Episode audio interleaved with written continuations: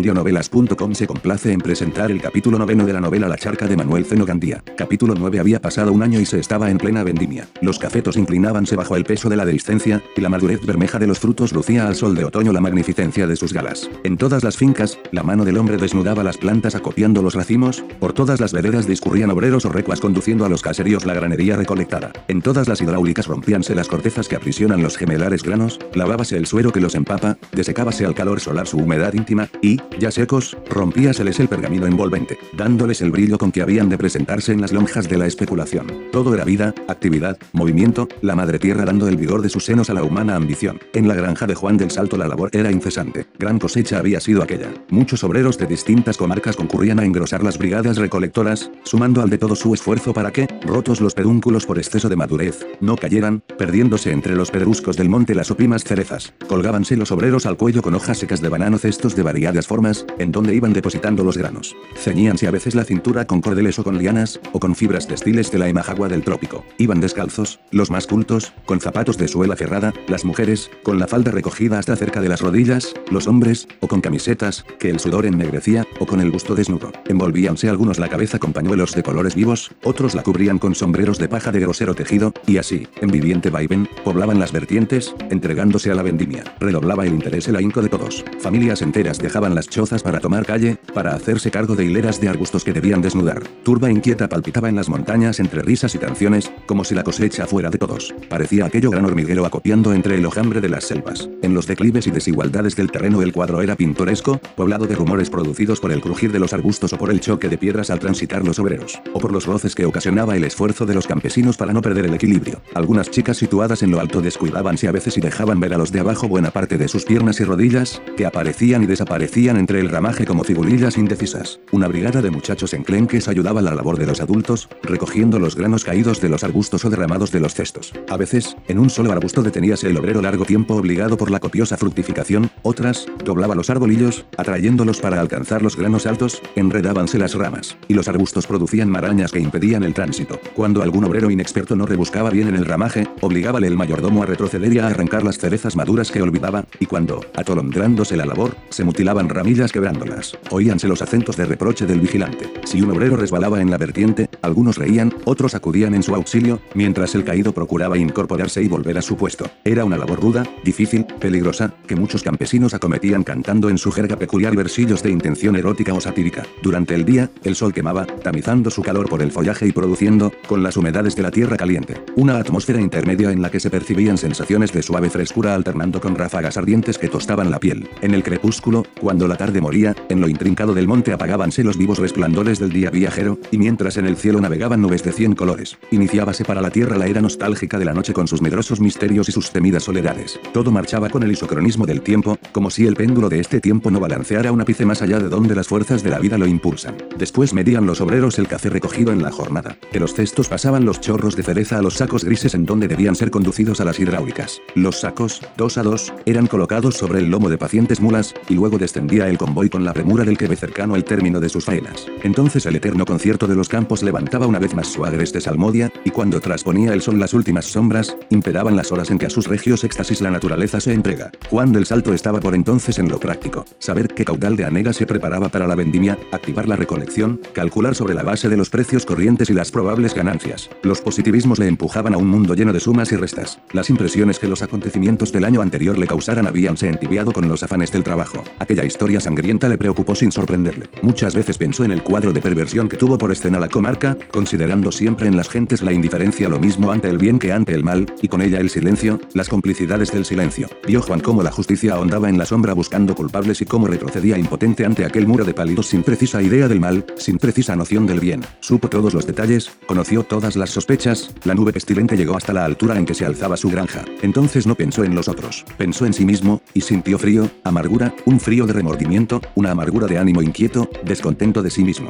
Sí, él estaba en posesión de las sospechas sospechas y él también callaba. El contagio, el terrible contagio impregnándole también con su destructora lepra. En sus soledades vaciló cien veces. ¿Por qué no hablaba? ¿Por qué no sacudía la coyunda del odioso sistema y coadyuvaba al esclarecimiento de la verdad, refiriendo sospechas, comunicando antecedentes, indicando pistas? ¿Sabía quién era Galante? ¿Quién era Gaspar? ¿Quiénes eran los personajes del bestial contubernio de la casucha de Leandra? ¿Conocía a fondo la pasión de riquezas de Andújar? ¿Sabía el nombre, la historia del muerto hallado en la tienda? Tenía motivos para afirmar que Galante era un malvado, un peligroso criminal. Sin embargo, callaba. La justicia hacía preguntas que él hubiera podido contestar, y guardaba silencio. ¿Por qué obrar así? Ah, él era como todos, uno de tantos, un mal ciudadano, un degenerado, un enfermo, un átomo de aquel gran estómago sin nutrición, sin regulador moral. Entonces sufría un dolor acerbo, sentía vergüenza de sí mismo. Tenía conciencia de su misión, juicio exacto del deber, y hacía esfuerzos por sacudir la nube que le envilecía con su contacto. Era preciso no vacilar, resolverse con energía, proceder con arreglo a su conciencia. El bien de todos le imponía un esfuerzo. Debía dejarse llevar por sus instintos, disponerse al sacrificio. Veía claro lo que otros desconocían, explicábase lo que otros no acertaban a comprender. Su deber era preciso, indudable, ayudar la acción del bien, desgarrar el disimulo, aplicar el cauterio, arrostrar las consecuencias de su audacia, segar ortigas en el camino que debían seguir los hilos de lo porvenir. Su dignidad, su orgullo, ordenábanle agitar la inercia de aquella masa, asirse al hilo de aquel infortunio y seguirle de nudo en nudo, removiendo las causas, hasta llegar a las iniciales, a los gérmenes de tanta desdicha. Luchar al precio del propio sosiego, hacer una síntesis y arrojarla a los hombres de su tiempo, arponeando con ella el cuerpo del gigantesco monstruo del mal. Y cuando así pensaba, erguíase como si fuera ya cosa resuelta, como si toda vacilación hubiera terminado. Pero entonces caía su mirada sobre el escritorio rebosante de mercantilismos, descubría en un encasillado el paquete de cartas de Jacobo, contemplaba en el exterior el mar de verdura que, rematando en las cintas, bajaba a refrescarse a la ribera del río, y una visión le fascinaba, el colmo de sus esperanzas cristalizando en la realidad e iluminando la imagen del hijo ausente. Para que luchar, hablar significaba denunciar, perseguir, probar, hablar equivalía a dispendiar tiempo robado al trabajo en beneficio de los otros, hablar arguía crearse enemigos, imponerse dispendios, comprometer acaso el propio bienestar, exponiéndose a las asechanzas de los malos, armando el brazo que le asestara la cuchillada traidora, encendiendo la tea que produjera el desastre en sus edificios, afilando la hospitalar a sus campos, amasando la calumnia que le ofendiera con la tacha de indócil y sedicioso, dando margen, en fin, al menguado indicio que le hiciera sospechoso, y que habrían de lograr sus esfuerzos. El ímpetu de un individuo en un minuto de la vida de la colonia bastaría para curar la gran lacería, sería arrastrado por la nociva corriente, hundido por las persecuciones, flagelado con las burlas de sus hermanos, de sus propios hermanos, ciegos aún, impenitentes todavía. Su esfuerzo sería perdido, haríase víctima sin beneficio de nadie. Aquellas eran cruzadas que producían hondas perturbaciones, penosos disgustos, ciegas injusticias. No, su hijo le reclamaba, le imponía serenidad e indiferencia para llegar al fin práctico. Seguir otra conducta era crearse obstáculos, arriesgarse en quijotismos, emprender aventuras casi ridículas, comprometiéndolo por venir de aquel hijo. Y de ese modo, el egoísmo lo obcecaba, le apretaba entre sus tenazas, le sellaba los labios. En la casucha de Leandra había habido grandes cambios. La ausencia de Gaspar, llenando de júbilo a Silvina, preocupó a Leandra. Era uno menos, uno menos que aportara recursos a la casa. ¿Qué haría Silvina sola? Como quiera que su marido fuese, siempre era un marido, las acompañaba, las servía de escudo, estando allí, siempre hubo un hombre en la casa. Silvina no asintió a tal opinión. No, aquel no era marido, ni compañero, ni escudo, ni hombre, un infame, solo un infame. Sentíase ella feliz sin él, sin la quemadura de aquella mirada imperiosa que la había hecho tan infeliz.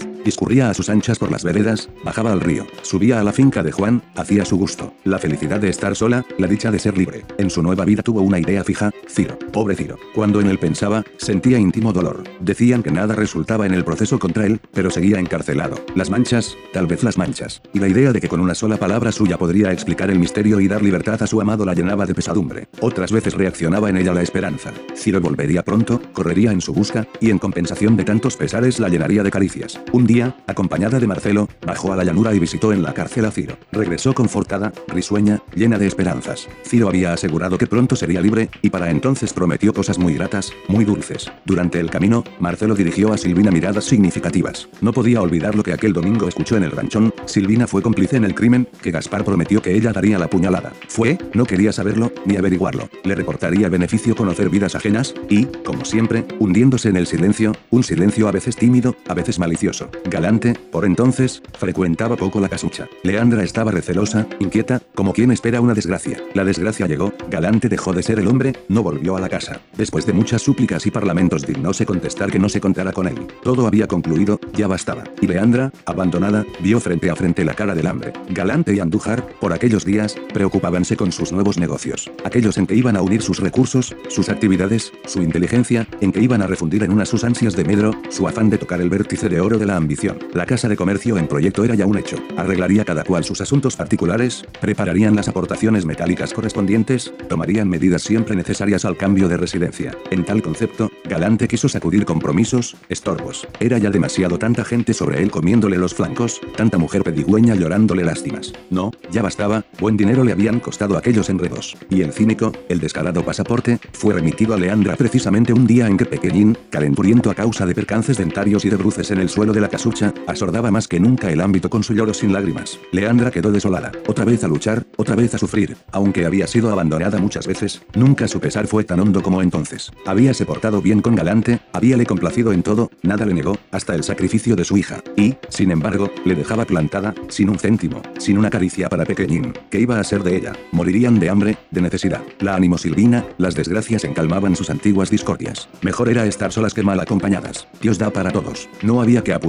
Lavarían, cogerían calle, coserían, y, además, pronto estaría Ciro en libertad. Al fin, un risueño día oyóse por la vereda Gran Algaraza. Era Ciro, que acompañado de varios amigos subía a la casucha. Le acababan de soltar. Como el proceso había sido sobreseído provisionalmente, le echaron a la calle. Silvina y él abrazábanse estrechamente. Nada de nueva vida se habló, todo fue tácito. El joven quedó instalado allí. Sí, él era todo un hombre, y aunque Leandra una vez habíale despedido con malos modos, él no guardaba rencor. Silvina, llena de felicidad, dejaba escapar suspiros, asentía a todo, celebraba con risas cuanto el joven decía, bajo Leandra la cabeza. Y bien, era igual, había uno que las mantuviera, pues ya no eran tan desgraciadas. Vivieron los jóvenes durante muchos días en la explosión de un gran júbilo. Andaban juntos, paseaban tarareando coplillas, cogidos de las manos, enlazados los brazos en las cinturas, saltando juguetones, riendo siempre. Era un idilio, un idilio que levantaba la cabeza de un pantano. Cuando Ciro vio la estera, el viejo petate de Gaspar, sintió asco. De ninguna manera dormiría él allí, a tirar, a tirar río abajo aquel trasto. Como entre el maderamen de las chozas reptaban con frecuencia belicosos mil pies, escolopendras que con ondulante movimiento mostraban la repugnante estrangulación de sus anillos, Ciro quiso un lecho elevado, mejor defendido de la agresión de los insectos. Ingeniose, colocó sobre unos tócalos varias tablas e hizo un camastro. De ese modo estarían cómodos, tranquilos. Más de una vez hablaron los jóvenes del asunto de la tienda. Ciro refirió sus alternativas, sus zozobras durante la causa. Habían querido muchas veces tirarle de la lengua para hacerle hablar, pero él, nada, ni palabra. Estaba convencido de que el asesino fue Gaspar y de que aquella noche Silvina estaba asustada ante la magnitud de los hechos. Pero cayó, nada declaró ante el juez, por nada del mundo hubiera él comprometido a Silvina. Ella le escuchaba y asentía, mostrábase agradecida por la conducta del joven. Este, en la soledad del camastro, planteó una noche el misterioso problema de las manchas. Ella, enlazada a su cuello, arrebatada por un ímpetu de franqueza, reveló el secreto, y Ciro lo supo, lo comprendió todo al fin, sintiéndose emocionado ante el recuerdo de aquella noche de amor y de crimen. Así pasaban los días. Él, encerrándose en la casucha al salir del trabajo, ella, pegada, cariñosa, admirando el comportamiento de Ciro en la cárcel, aquella conducta que tuvo mucho de hidalgo dispuesto a morir por su dama, viviendo,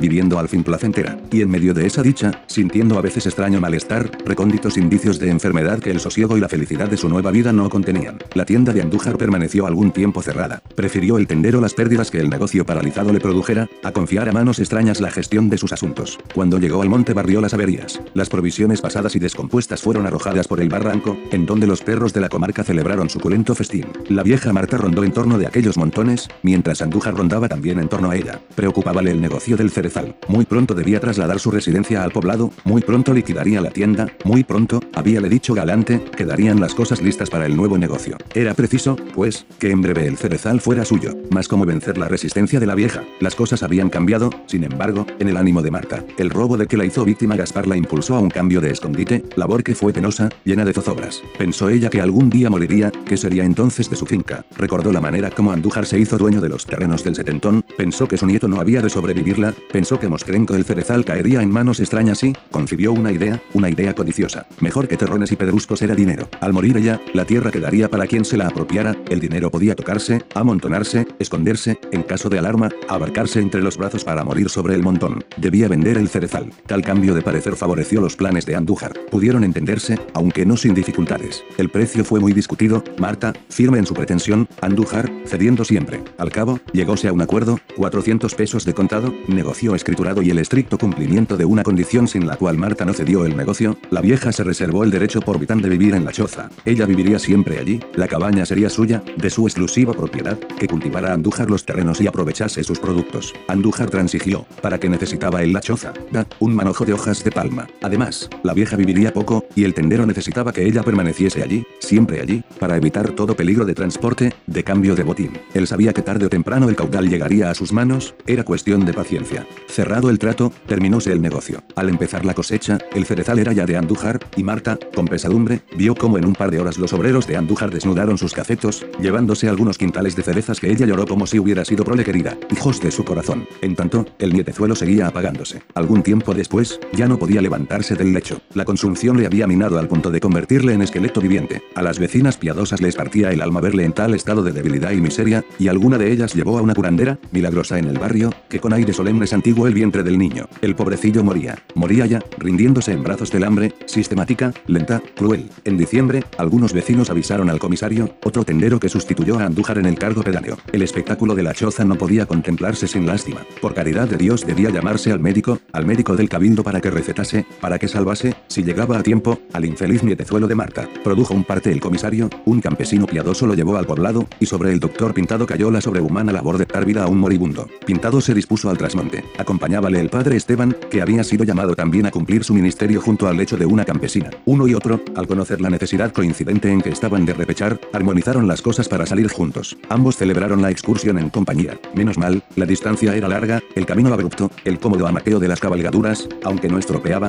hacíase cansado. Luego era agradable caminar charlando, ofreciéndose mutuamente cigarrillos, comentando las últimas noticias políticas, contemplando el derroche de panoramas que los campos de la colonia ofrecían. Llegaron al cerezal. El padre Esteban debía continuar monte arriba cierta distancia. Convinieron en reunirse después de terminada la misión que cada cual debía cumplir. Como era va cerca del mediodía, algún fiambre comprado en cualquier tenducho les serviría de almuerzo. Luego, al terminar los quehaceres, como ya sería tarde, y por aquellos accidentados caminos, careciendo de mucha práctica, era peligroso regresar de noche, comerían en la granja de Del Salto y harían noche allí. A ese objeto envióse un aviso a Juan, noticiándole que aquellos dos bravos amigos del poblado irían con buen apetito y cansados de la jornada a comer con él. El padre Esteban fuese detrás de su guía, y el doctor, invitado, penetró en la choza de Marta. En un cajoncillo invertido sentóse el médico, junto al montón de trapos en que yacía el enfermo. Marta, con aire inquieto, como si temiera que la aparatosa escena le costara dinero, estábase por allí, a veces contemplativa, a veces haciendo visajes, mostrando pesadumbre y alarma por el estado del nieto. En el exterior, junto a la puerta, se agolpaban algunos campesinos atraídos por la curiosidad o esperando turno para mostrar al médico sus lacerias. Pintado tomó entre el pulgar y el índice una punta del trapajo que cubría al niño y, levantándolo, descubrió al yacente.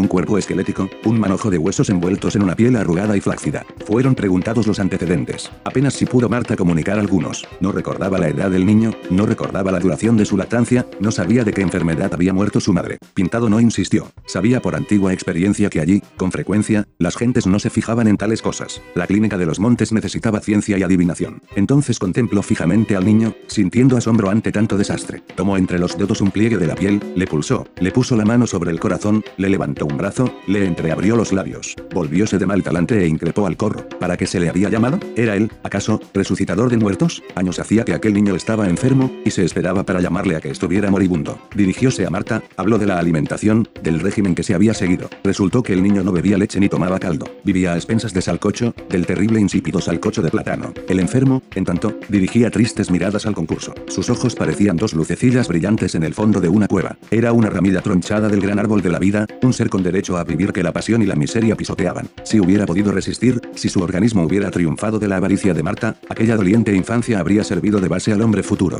El niño hubiera entregado en manos de adulto la abrumadora herencia, la extenuación hereditaria, el sello mórbido, la dolencia física, el estómago atónito. Pero no, el nietezuelo moría, la ramilla se desecaba, separada brutalmente del eterno tronco. Pintado dirigía en torno miradas sombrías. Un triste convencimiento le dominaba, la impotencia. Dio algunos consejos. Que cuidaran al infeliz enfermo, era hambre, debilidad antigua, lo que tenía. Fórmulo. En una hojilla de papel que arrancó de un recetar lo pidió a la farmacia algunas drogas. Con aire displicente alargó la receta como quien está convencido de la inutilidad de lo que hace. Sabía que todo era inútil, sabía que su misión quedaba incumplida, sabía que todos los presentes eran incrédulos o indiferentes, sabía, en fin, que si un alma piadosa no se prestaba en el acto a reclamar las drogas en el poblado, la receta permanecería una semana en el bolsillo de la abuela, hasta que se presentase uno que hiciese la caridad, que les importaba un día antes o uno después, la alarma ante el peligro que amenaza a un ser querido, la premura para evitar evitar los descalabros de la enfermedad, la inquietud hasta encontrar alivio para el enfermo, nada de eso comprendían. Porque para temblar ante la muerte es preciso comprender la vida, saber lo que es vivir. Y pintado, meditando una vez más en el estoicismo de aquellas almas inmóviles, púsose de mal humor. Luego, en el exterior, comenzó un desfile de enclenques, una tropa de pálidos pasó ante los ojos del médico, mostrándose a su inspección por casualidad, si el comisario no le hubiera llamado a la choza de Marta.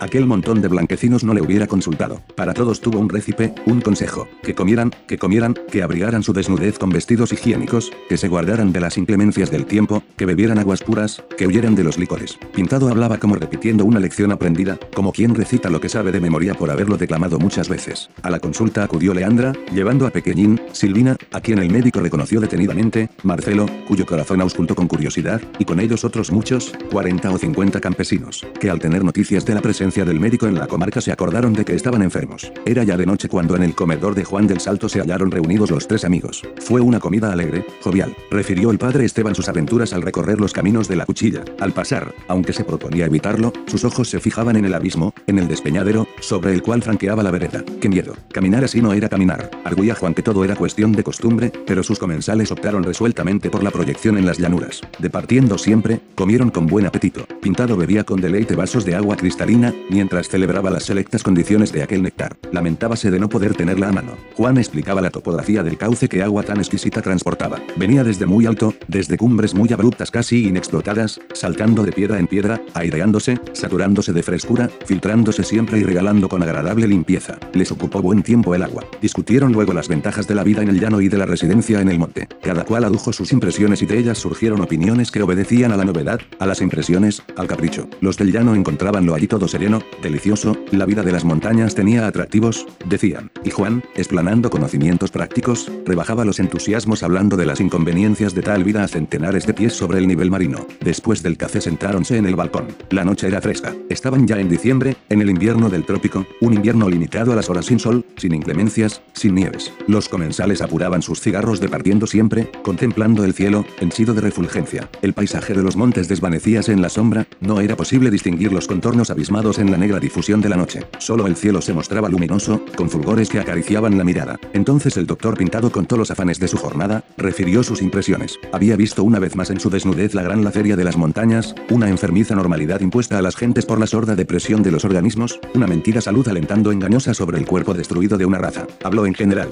que languidez en los semblantes, que decoloración en los tejidos. Algunos, cuando sufrían ataques de disimulada fiebre, mostrábanse desteñidos, de terroso color, invadidos por amarilla palidez que apagaba la viveza de los semblantes. Y luego, que corazones, que palpitar, o vicioso, o recóndito, o turbulento, que allá adentro, en el seno del órgano en donde solo debía resonar con suave roce el fecundo oleaje de la vida. Él, pintado, se desesperaba, reconocíase impotente para derribar la formidable barricada de las supersticiones, de la indiferencia y de la incredulidad, sirviendo de ancha base al enfermizo desastre. Luego puso ejemplos. Se refirió a un joven a quien la anemia había minado las fuerzas. Por las señas, Juan del Salto sospechó que se trataba de Marcelo, y, en efecto, así resultó, recordando el médico que en una época anterior, Juan le había recomendado a aquel joven. Disertó pintado sobre el estado de aquel organismo, fijándose sobre todo en las funciones cerebrales. Dijo que en aquella cabeza había una extraordinaria miseria de sangre, que cualquier día podría caer en el estupor de mortal desmayo, o tal vez en la exageración de un delirio insensato. Todo dependería del estímulo que sobre el enfermo actuara. Aludió al nieto de Marta. Era en él tan profundo el desorden físico, que todo esfuerzo resultaría impotente para restituirle a la vida. Más energía, más tensión vital, más fortaleza hubieranse hallado en una hojilla de helecho que en aquel organismo. Criminal abandono, verdaderos delitos escondidos en las profundidades de las sierras. Detúvose mucho aludiendo a otro caso que había despertado su interés, una muchacha apenas de 16 años atacada de epilepsia menor, enfermedad traicionera que se escondía y disimulaba primero para estallar después con rudeza de martillo y turbulencia de huracán. Pudo obtener algunos antecedentes. Aquella chica era casada desde los 13 años. Su marido había la abandonado, desapareciendo de la comarca, y por entonces vivía en concubinato con un mozo del vecindario, uno que le aseguraron estuvo preso. Supo que era hija de madre multípara, mas no logró averiguar nada referente a su padre. Con tales datos, Juan pudo afirmar que se trataba de Silvina, y refirió su historia, que en parte conocía, sacando a relucir los ascos íntimos de aquel hogar. Explanó pintado sus opiniones en el punto. Era bestial, feroz, inicuo lo que allí se hacía.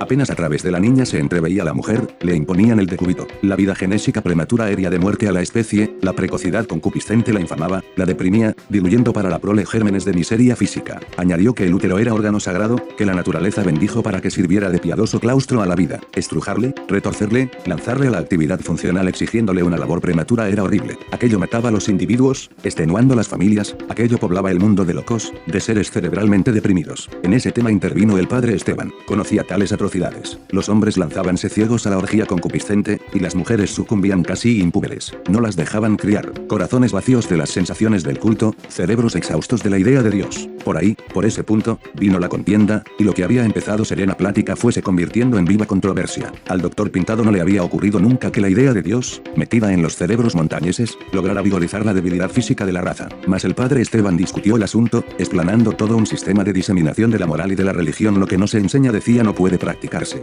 Ni los individuos ni los pueblos pueden adivinar cuál sea el buen camino. Es menester explicarlo, repetirlo, esculpirlo, empujar a la sociedad por ese camino, mostrándoselo con el grandioso y secular índice de las creencias. Por desventura no es así. La idea de la moral no llega a estas cordilleras, y supongamos que llegara a Arguía pintado, ¿basta, acaso, que el aire transporte simientes para que se levante el bosque con paciencia y con tiempo? No, para que se cumpla el fenómeno se necesita la concurrencia de otros factores. Para que la semilla prenda es necesario que caiga en terreno apto, dispuesto para recibirla. En caso contrario, la corriente del aire sería ociosa pero en fuerza de transportar semillas acaba por ser fértil la tierra antes estéril. Escuchaba Juan sonriendo. Ya le había parecido a él muy extraño que el padre Esteban no hubiera armado la contienda. Y aquella noche el choque podía ser formidable, porque tenía que habérselas compintado, nada menos que con un convencido positivista que en asuntos referentes a la colonia era pesimista, con un pesimismo reacio a toda transigencia, no aceptando en sus juicios y opiniones más procedimientos que la disección, ni más Dios que Claudio Bernard aunque el viento sople cien siglos añadió el médico, donde no hay órgano no hay función, donde no hay átomos no hay cuerpos, donde no hay creencias no hay sociedad, ni funciones, ni cuerpos, ni átomos, ni entendámonos interrumpió Juan, donde no hay salud no hay pueblos, la moral, qué hermosa es la moral, la luz del ejemplo descendiendo hasta las últimas capas sociales, la virtud, el fanatismo del bien, cumpliéndose por todos hasta en los actos más insignificantes de la vida, o la de salud espiritual, corriente de belleza y de verdad fecundando el universo, me parece bien, mas no confundamos, no alcanza la moral hasta los montes, es cierto, pero es porque la moral no tiene alas, porque camina abandonándose a su peso, descendiendo, como quiera que sea dijo el sacerdote, las enseñanzas de la moral no llegan a estas gentes porque tampoco llegan las enseñanzas religiosas, me conformaría añadió pintado con que llegaran las sales de hierro y manganeso pero hombre, qué barbaridad,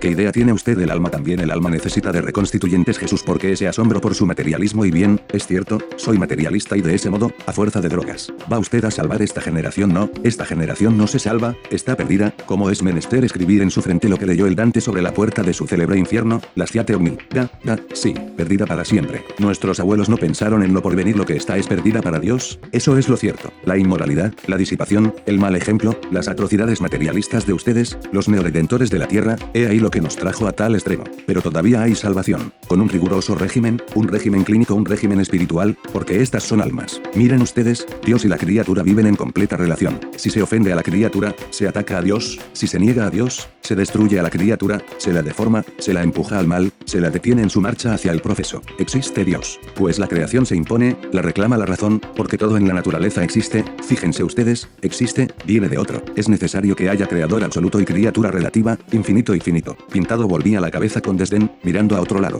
Bah, buena iba a ser la sinfonía si no atajaban al padre Esteban. Lo relativo, lo absoluto. Una de la sangre, he ahí un absoluto rellenando a un relativo. Mas el sacerdote continuaba enérgico, elocuente todo se descompone, en la inteligencia, por la ignorancia, en el cuerpo, por la enfermedad, en la voluntad, por el vicio. La relación íntima entre la criatura y su creador mantiene el equilibrio, en la inteligencia, con la sabiduría, en el cuerpo, con la salud, en la voluntad, con la virtud. Las relaciones entre Dios y su obra son vitales, atentar contra ellas es la muerte de la criatura. Ese admirable enlace es lo que se llama religión. Religión. El hombre es un compuesto, espíritu y materia. Su fin, por consiguiente, es la perfección de esos dos componentes. De ese punto dimana la obligación que tiene el hombre de atender a su cuerpo, a su desarrollo, a su perfección y conservación, de ahí el deber de guardar los preceptos de la higiene, removiendo todo cuanto pueda perjudicar los componentes del cuerpo. Y vean, vean ustedes cómo la religión no solo hace el alma, sino que también amasa los factores de ese problema físico en que usted, amigo Juan, tanto piensa yo no discuto las excelencias que cada escuela filosófica aspira a tener, dijo este. Me limito a estudiar el problema, a precisarlo, desengañémonos. La cultura religiosa realiza esos milagros. Salud del alma, salud de la materia y, esos fines interrumpió Pintado no se consiguen campaneando maitines o haciendo novenas a San Crispín, pero, hombre,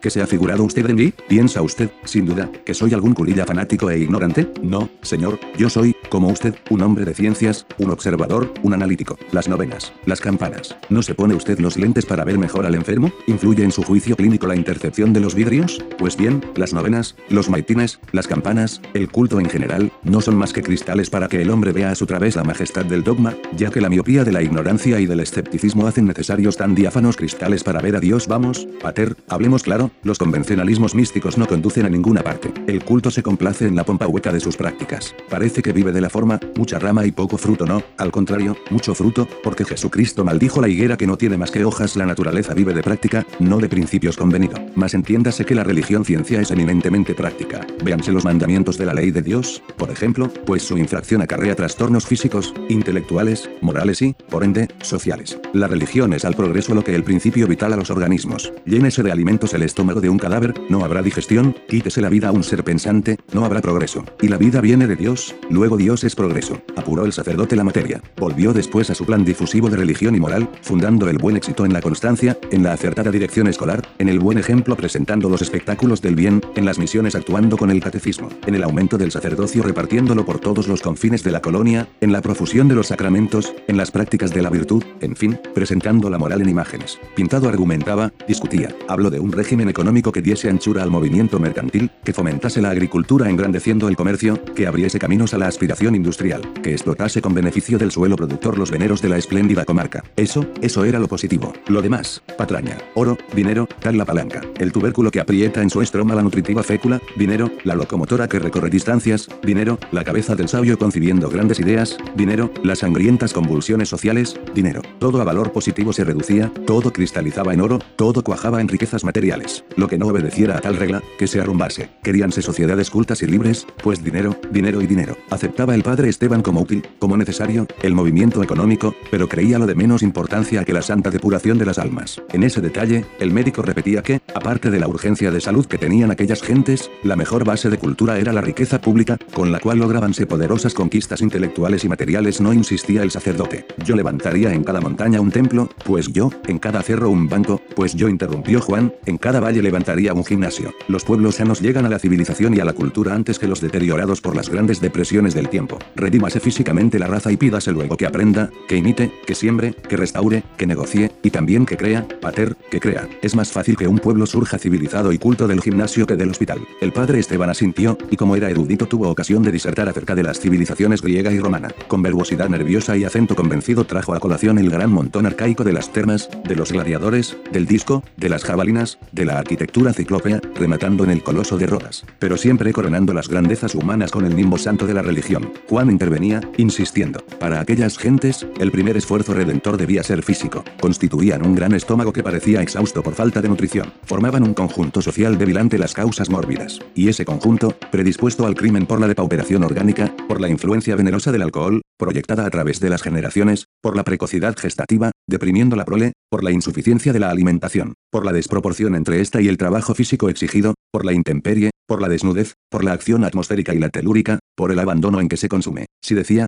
si ese estómago social se nutriera, la raza mejoraría, las futuras generaciones fueran sanas y robustas, y, sobre el restaurado organismo de las nuevas generaciones, vendrían las conquistas de la civilización, de la cultura, de la moral, del progreso, vida, mucha vida, corrientes expansivas, energía en los dogmas higiénicos y áulicos, no pedir a ese pobre yacente el diezmo tributario, la limosna del hambriento, sino darle pan gratuito antes que mísero, calmar el hambre, en fin, de un pueblo opulento. La conversación fue hilando y cayeron en la política. Departióse extensamente. Los tres amigos estaban saturados de los grandes alimentos progresistas de la Revolución de septiembre. El sacudimiento que llevaba a la nación a las grandezas de lo porvenir les había inspirado la reforma, la expansión colonial. Confesáronse los tres liberales. Anchura, sí, anchura en la vida política y en la económica. No más tutelas. Hablaron de derechos y de deberes, de amplitud, de igualdad, de necesidad de igualar ante la ley a todos los hijos de la nación, a todas las clases, a todos los individuos. Fue un derroche de ideas, convirtiéronse en legisladores y el régimen político fue discutido también. Después, mientras el padre Esteban y Pintado abundaban en el asunto,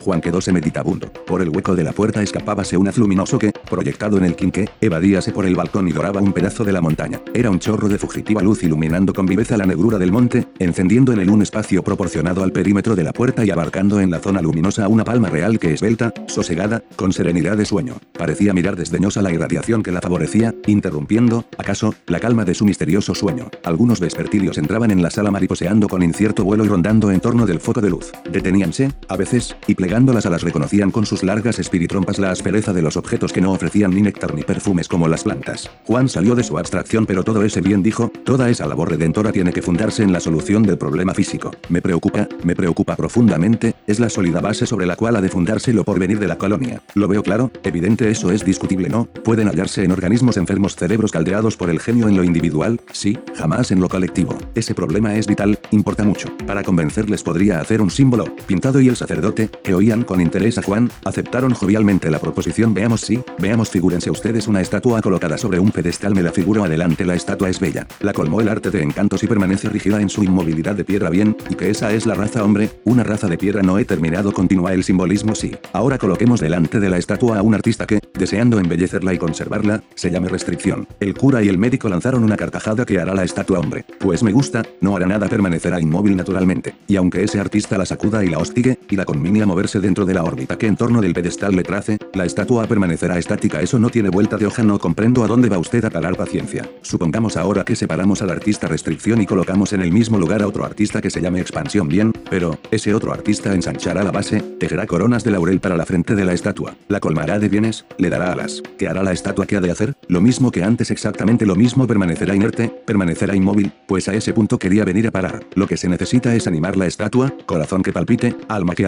nervio que transmita la corriente evolutiva, cerebro que piense. Solo en ese caso apreciaría la estatua el alcance de cada uno de los artistas, solo en ese caso sería apta para elegir entre ambos, para ser engrandecida o para engrandecerse ella misma. Pues si ustedes colocan a la raza en el pedestal de la estatua, resultará que lo primordial es alma, corazón, nervio, cerebro y voluntad, que lo importante es la solución del problema físico, pero ¿a dónde nos lleva usted por ese camino? ¿A qué tremendo dédalo nos conduce? ¿Con que es lo mismo blanco que negro? ¿Con que es igual estacionarse que prosperar? ¿Expansión que restricción? ¿Palos y bogas palos y no vamos? Pater, el asunto es muy sencillo. No hay dédalo, no hay confusiones, hay evidencia indiscutible, inmensa realidad, más entonces, ¿cuál el régimen? Eso no se pregunta si la estatua ante ninguno se mueve, ¿cuál el justo, el fecundo? El bueno repito que eso no se pregunta, como diga usted, doctor, ¿qué hace usted cuando asiste a un enfermo que respira difícilmente, que tiene disnea, a un asmático? Por ejemplo, pues todo aquello que facilite la respiración veamos aparte de la terapéutica, hay un conjunto de preceptos higiénicos que llenar cerrará usted puertas y ventanas, y no, hombre, abriré de par en par los huecos que puedan facilitar la entrada del aire, del aire puro, sano, corriente, sentaré al enfermo para ensancharle el pecho y dar puntos de apoyo a los movimientos respiratorios, ve usted, pater pero, caramba, eso es de sentido común, perfectamente, y también lo otro, el régimen de la estatua. Si al pecho que respira mal se le da aire aun cuando transitoriamente no lo respire bien, a las razas inmóviles se les da libertad, expansión, aunque todavía no sepan removerse en la anchura. No se discuta el régimen, no se pregunte a la moral, ni a la filosofía, ni a las ciencias sociales, ni a la política, cuál puede ser el mejor régimen que impulse a un pueblo a las glorias de lo porvenir. Basta con preguntarlo al sentido común. El símbolo ocupó buen tiempo a los disertantes. Rieron, celebraron con bromas la velada, discurrida insensiblemente componiendo el mundo. Habían boleado por los cóncavos de la hipótesis, por los espacios de la teoría. Descendieron al fin a la vida real. Hubo sueño y se recogieron. A poco, rebujáronse en sus frazadas. Hacía frío, un fresquillo que hincaba la piel invitando a envolverse, a recatarse en las tibiezas del lecho. Antes de dormirse cada cual pensó en algo personal, práctico. Recordó el padre Esteban que en su rito el siguiente día era el fijado para empezar ciertas piadosas novenas. Pensó el doctor pintado en sus enfermos, privados aquel día de su asistencia, y en la tontada del comisario, que le había hecho subir al monte para asistir estérilmente a un moribundo. Y Juan sumó mentalmente las partidas de café recolectadas aquel día, calculó las que aún le faltaba recoger, pensó en las probabilidades de buenos precios. Luego pensó en Jacobo. Fin del noveno capítulo de La charca de Manuel Zeno Gandía. Para más capítulos visita www.audionovelas.com.